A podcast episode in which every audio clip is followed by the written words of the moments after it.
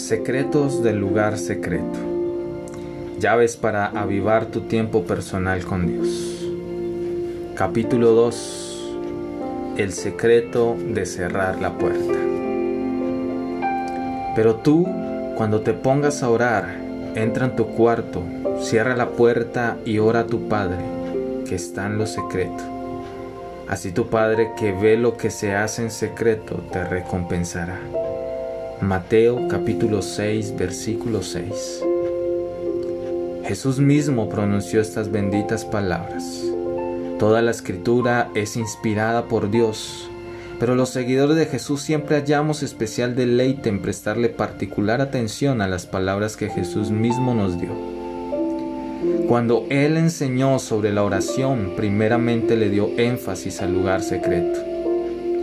En los versículos siguientes nos enseña sobre cómo orar, pero primero, ¿dónde? Mateo capítulo 6, versículo 6 contiene un poderoso secreto referente a dónde orar, pero antes de compartirlo, déjeme hacerle una pregunta. ¿Frecuentemente lucha con la sensación de estar desconectado de Dios? ¿Se esfuerza para sentir la presencia de Dios cuando ora? Él parece distante. Anhela saber que Él está con usted ahora mismo, acercándose a su lado. Si su respuesta a cualquiera de estas preguntas es sí, entonces tengo unas noticias maravillosas para usted.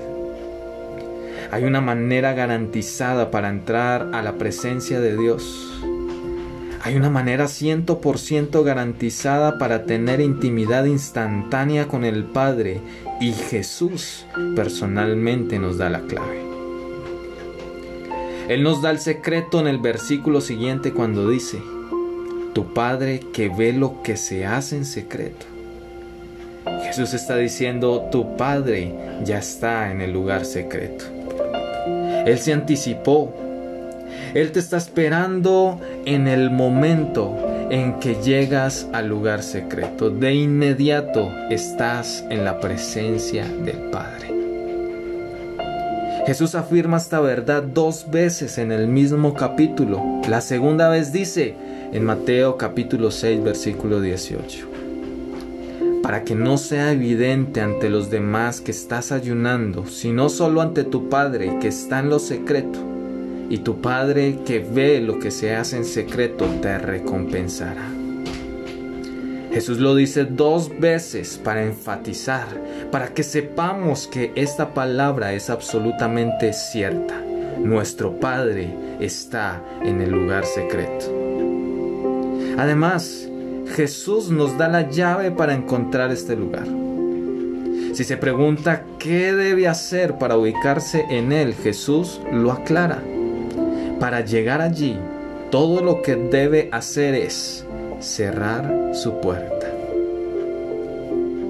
Cuando entra a su cuarto y cierra su puerta, está en la presencia del Padre. Instantáneamente, no importa cómo se sienta. A pesar del clima de su alma en ese momento, usted sabe con absoluta seguridad que ha entrado a la cámara de su Padre en el cielo.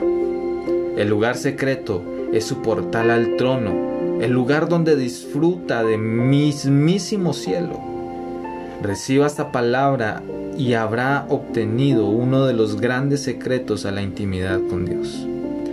Porque cuando usted sabe que está en la presencia del Padre de inmediato, su espíritu y alma a menudo responderán a ese conocimiento con sincera comunión. El conocimiento de esta verdad liberará su espíritu para poder elevarse. Cuando usted edifica su vida en la bendita intimidad de una relación con Dios en el lugar secreto, está edificando sobre la roca. No es simplemente mi opinión, es la enseñanza explícita de nuestro Señor Jesucristo. Los principios que Jesús da en los capítulos 5 a 7 del Evangelio de Mateo fueron entregados al mismo tiempo en un gran sermón que estaba estableciendo las piedras fundamentales de la vida de un discípulo. He aquí como lo expresó. Por tanto, Todo el que me oye estas palabras y las pone en práctica es como un hombre prudente que construyó su casa sobre la roca. Cayeron las lluvias, crecieron los ríos y soplaron los vientos y azotaron aquella casa. Con todo, la casa no se derrumbó porque estaba cimentada sobre la roca. Pero todo el que me oye estas palabras y no las pone en práctica es como un hombre insensato que construyó su casa sobre la arena. Cayeron las lluvias, crecieron los ríos y soplaron los vientos y azotaron aquella casa.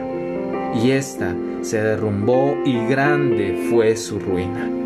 Mateo capítulo 7 versículos 24 al 27. El mensaje de Jesús es inconfundible. Está diciendo, si escuchan y hacen todo lo que enseñe en este sermón de la montaña, edificarán cimientos en su vida que resistirán las tormentas más duras de la vida.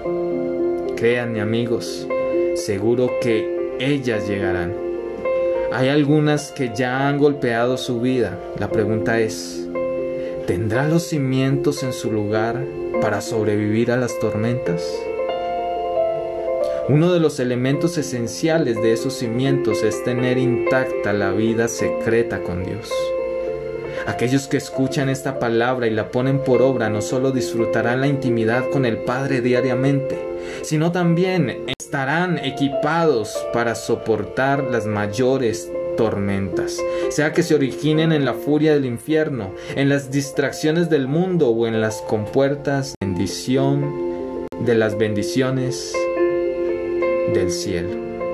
No olvide el secreto, cierre la puerta. Dios te bendiga.